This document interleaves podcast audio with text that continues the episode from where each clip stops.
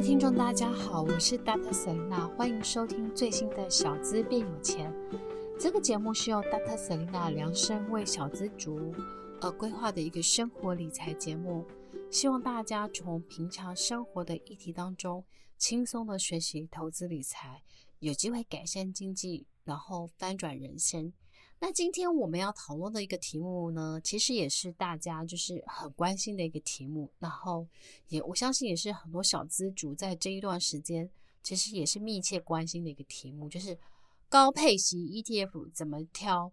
那小资买零零五六好，还是买零零八七八好呢？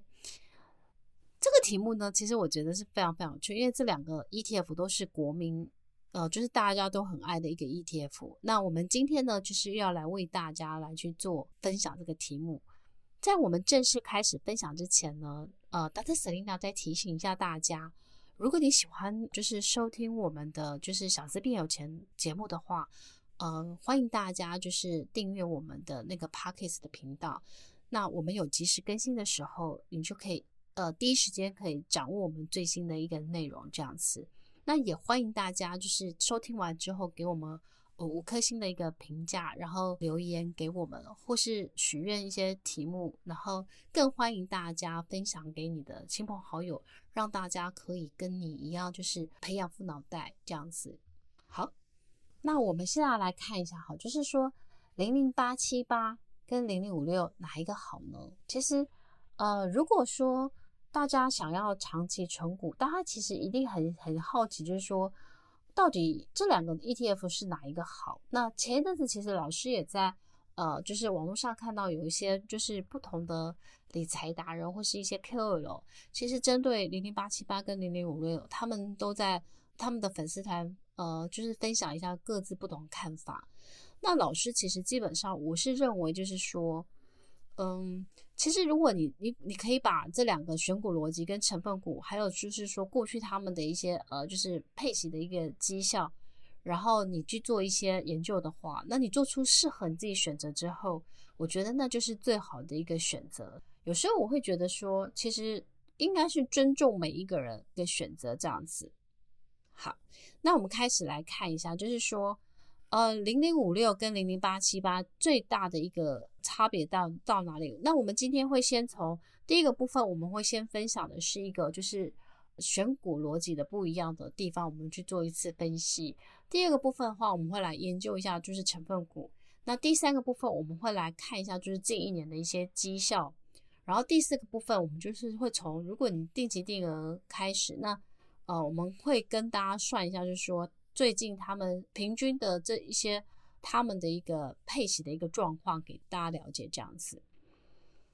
那我们先来看一下，就是说零零五六跟零零八七八，他们两个最大的不同，就是其实在于一个是预测未来，一个是呃，就是着重在过去的配息的记录。所以呢，其实我们看一下，就是说。他们其实基本上，他们虽然都是高配息，其实像台湾的高配息非常非常多。比如说最近其实也还有那个就是群域的高配息 ETF 零零九一七也要开始去做呃，就是募集这样子。那所以其实台湾人很爱高配息 ETF。那同样是 ETF 高配息的 ETF，到底这些有什么差别呢？其实我们可以以零零五六跟零零八七八，我们来去做最大的一个分析，这样子。那我们可以知道，就是第一个是零零五六的话，基本上呢，它的选股的一个逻辑就是，它主要从台湾五十跟中型一百指数这一百五十档的股票当中，它去挑选，就是第一个是未来一年的预测的现金股利值利率最高前三十档作为成分股，所以它第一个它的未来的值利率预测是根据。那它预测的逻辑是按照那个汤森路透资讯库分析的一个预测作为参考。那我们来看第二个是零零八七八呢，它是从 MSCI 台湾指数成分股当中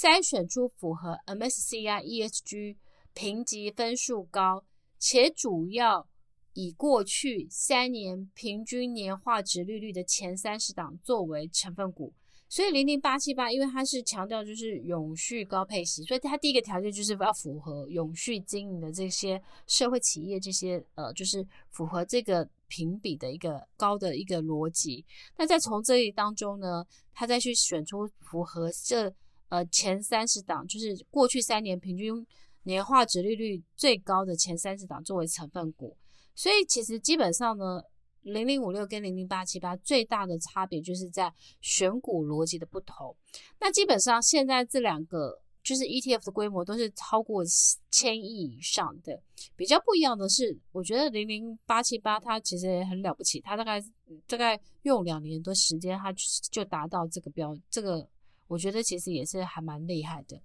那当然，但是这两个比较不一样的地方是经理人费，就是呃零零五六的话，它是。百分之零点三，零零八七八的话，它是百分之零点二五。那保管费其实基本上差不多。那基本上它的成分股的调整的频率大概就是半年去做一个审核，然后半年去做调整。所以你会发现说，呃，他们其实基本上呢，最最大的差别就是一个是预测未来，一个是着重于在过去三年的一个评一个 performance 的一个表现。所以其实基本上，因为这个选股的逻辑不同，那就会造就了它的成分股不同。所以我们来看一下，就是说零零五六它其实最新的一个成分股，我们来看一下，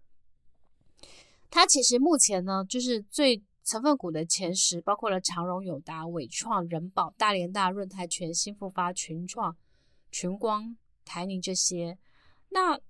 持股的比例，其实它就是长荣、友达，其实占非常多，就是。长荣占占了百分之六点八二，友达占了百分之四点零九。其实就是你会发现说，诶，高配息的这个成分股当中，它其实它的景气循环股的比重还蛮高的。然后它里面其实也蛮多的是电子电脑的一些相关产品，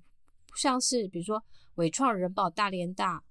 或是群光，基本上呢，这些都是比较偏向于。电子或电脑的一些，或是 IC 通路的，其实像大联发就是通路股。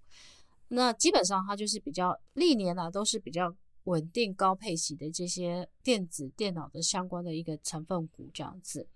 那因为呢，其实因为它是预测未来，那你大家知道就是景气循环股，特别是在去年的时候啊，长荣、阳明、万海他们其实都。获利都是一个创新高一个局面，所以其实他就预测说未来呢，其实长荣他们可能会有非常好的一个配息，所以他就把它纳进来。所以你就会发现说，比如说我们看长荣，它其实在二零二零年，它其实每股盈余赚五点零六，但是它隔年的时候，它配的配息是配二点四八六。那但是它比如说它去年呃，它赚了，比如说印象中它赚了超过三十块以上。所以他们就预计，就是说，呃，长荣在今年也会有蛮好的一个配息，只是说，因为景气循环股，它其实看的就是，因为大家你知道，股价反映未来。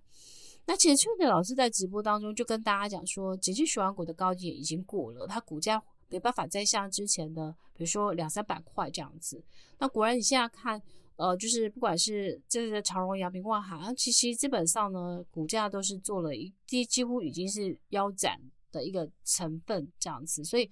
当然它成分股股价暴跌，那当然其实这个零零五六它的净值又跟着跌，所以其实你会发现说它在今年的股价的修正的幅度其实会比零零八七八大很多。那我们等下会分析一下这个部分。那我们先把零零八七八的成分股我们也去做一次分析，那你就会发现说零零八七八，因为它是除了第一个，它用 ESG 评分筛选一轮之外，它还要看过去三年的一个配息的状态，所以其实也是一个蛮严格的一个筛选的方式。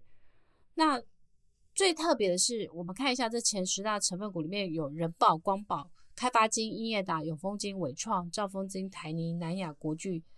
台湾大这些，那就发现说，它里面除了电电子股之外，其实它里面最多的其实是也是另外一个。做最多的就是金融股，那包括开发、永丰跟兆丰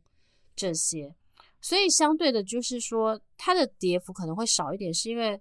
呃，它并不是像景气循环股一样暴跌成那样子，所以你就会发现说，因为呢，呃，成分股选股逻辑不同，成分股不同，所以那个股价的波动也就会不一样这样子。那我们来看一下，就是说股价的一个波动的一个状况，我们可以看一下，就是说，呃，近一年的绩效，呃，大家都知道，大盘从一万八千点跌到一万三千多点，跌了五千多点，台股大概这一波也跌了大概超过二十，应该是超过二十五趴以上的。那你看一下零零五六，它今年的一个绩效是它负二三点百分之负二三点七八，然后零零八七八的话是负十二点零八，所以你会发现说，诶，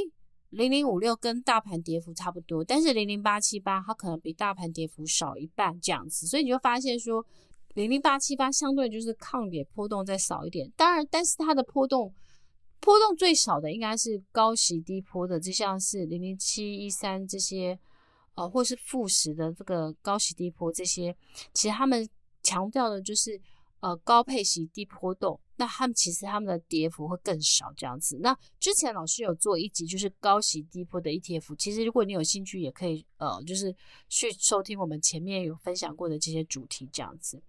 那我们再来看一下，就是说。那如果我们想要就是了解一下，就是零零五六它近十年的一个平均的一个配息状况，因为我们如果想要定期定额，比如我每个月想要三千五千，那我们来看一下，就是说元大高配息近十年的一个平均的一个每年的配息的话，它是大概是平均下来是一点三元。那国泰永续高股息的话，零零八七八，它其实因为它大概是从二零二零年的 Q 三开始去做配息，那到今年差不多两年。那第一年我们可以领到的一个股利是零点七五，但是第二年我们就可以领到的是一点一八。那当然这个部分也有一个部分是可能是今年其实台股的表现是相对不错的，所以其实高配息零零八七八领到的其实相对还不错这样子。那我们就可以看得出来，就是说，诶，如果你到底是存零零五六好，或是零零八七八好，我觉得大家可以从这个角度去看，就是说，基本上呢，如果你希望的就是呃，你喜欢的是零零五六这样子的一个预测的一个部分的，那你可以去选零零五六。但是如果你想要追求的是说长期比较稳定高配型的话，那你可以选择是零零八七八。那当然，他们其实股价也也比较不一样，因为像是零零五六目前大概是二十五块多，好，那当然是零零八七八目前今天应该是最低大概是十五块八九左右，就是。我们以十月三号我们来看的话，所以股价不太一样。然后，而且其实基本上呢，呃，零零零零五六是年配息，那但是零零八七八是季配息。所以，如果你想要就是每一季都可以领到配息，那你就可以选择是零零八七八。所以，我觉得其实基本上呢，大概就是这几个差异。所以，你可以按照自己的喜欢。呃，就是到底，比如说你喜欢预测未来的，你喜欢呃过去平均三年比较稳定的，那你就可以做不一样选择，或是说啊，你喜欢是年配息，或是你喜欢的是季配息，那当然选择又不太一样这样子。那当然发行的投信也不一样，第一个是零零五六是元大，然后零零八七八是国泰。那基本上元大投信跟国泰投信都是台湾算是嗯蛮前面的这些呃投信公司。那其实长此以来，这两家公司我觉得绩效都相对的是还不错，这样子，所以其实大家也都可以去做考量，这样子。那当然，其实还有人问老师一个题目，就是说，我们来看一下，呃，我们大概稍微再再讲一下一个部分哈，就是说，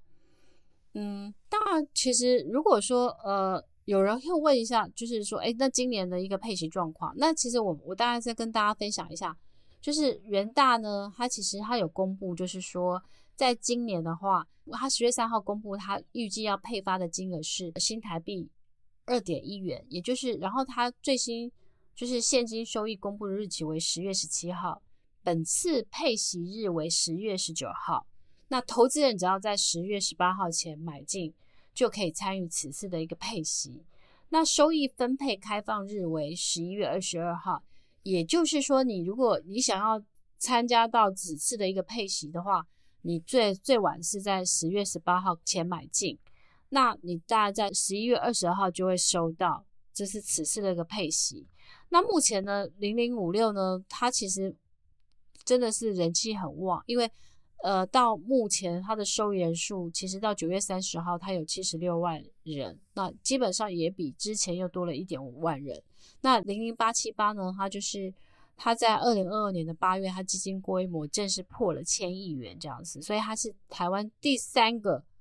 千亿级的一个 ETF 这样子。所以你大概就了解一下，就是说，诶，零零五六最近要要配息，那通常我跟大家讲啊，就是在配息前啊，通常。就是台湾的股民呢，就是大家都会抢进去买，然后就会造成大幅的一个溢价。就像是之前零零九零零，我记得他今年好像是配一点二，就配得很好，所以他隔天就大涨，溢价好像超过九趴。然后老师其实那天刚好直播有提醒大家说，千万不要再去追了。果然后来零零九零零就连续跌了很多天。大家知道那个 ETF 折溢价，其实。也就是说，如果你溢价太高的时候，其实隔天股价就会做一个修正，因为那个造市商他会把他手中的股票 ETF 卖出来，然后让它的市值跟净值是趋近一致的。好，所以这个是我觉得每次都要提醒大家，就是不要马上新闻出来之后，你马上去抢进，因为通常你就会买在相对的高点。那我们宁愿耐心的等待。通常 ETF 是这样子，就是它公布配息前，它很容易就会股价拉高。然后通常它除息完，它就会有一个相对的一个低点产生。如果说，比如说像是呃，你想要买，但是你又不想要买在除夕前很贵，那你其实是可以买在除夕后相对比较便宜。但是这个差别就是在于，那这一次的配息你就配不到这样子。我觉得。哦，差别在这里。那通常大特神一样，就是我如果领到配息，那除夕以后有相对低点的时候，我就会把配息领到的钱再投入。也就是说，我希望就是每年五趴或六趴的这个滚雪球的，就是巴菲特讲的，就是就是够够大的雪加够陡的坡道滚下去就变成你的财富雪球。所以这个是呃针对高配息的 ETF，老师就是以零零八七八跟零零五六做例子，然后也提醒大家，就是说。呃，你你最晚在什么时候买？但是就是也提醒大家，就是通常呢，大家很容易在一公布之后呢，就抢进去买进，然后就造成了溢价，然后你就会买在比较高高的一个地方，这样。所以大家还是要，就是还是我觉得买 ETF 有个 tips 就是，你还是要看一下净值。那通常如果说折价比较高的时候，我我觉得折价比较多的时候是一个相对你可以买进的一个时间点。那溢价太高的话就，就是意思说下比较贵，你就是不要不要贸然的去买，因为你会买在比较相对的高点的一个位置。那今天我们简单的就是分享了一下，就是说高配型 ETF。选股逻辑跟成分股会造成的，就是后续的 performance 不一样，然后大家在挑选的时候就可以用这几个标准去思考，这样子。好，那今天这一集我们就分享到这边，然后最后再提醒一下大家，就是说听完了 Dr. Selina 的小资变有钱，哦，麻烦给我们大家给我们五颗星的一个评价，或是你有想要回馈给我们的，就是一些想法、收听的想法，或是说。啊、你有一些就是许愿的题目，你都可以留给我们这样子。老师每一个留言都会去看，然后老师也会就是大家许愿的题目，老师也会尽量的，就是在未来的一些节目当中，把每一集每一集都把它做，就是做出来给大家。包括之前大家讨论的中国的一个高配席，或是越南，其实我们在前面都有分享到这样子。老师预告一下，就是。我们在下面几集当中，我们又请到了美股女神 Jenny 来跟我们分享，就是小资如何聪明买美股，或是在空头市场下，就是你的选股的策略跟逻辑。那我相信，这个这个 Jenny 会为了为我们带来非常精彩的分享。那大家就是期待大家都可以准时收听。那我们今天的分享就到这边，谢谢大家的收听，拜拜。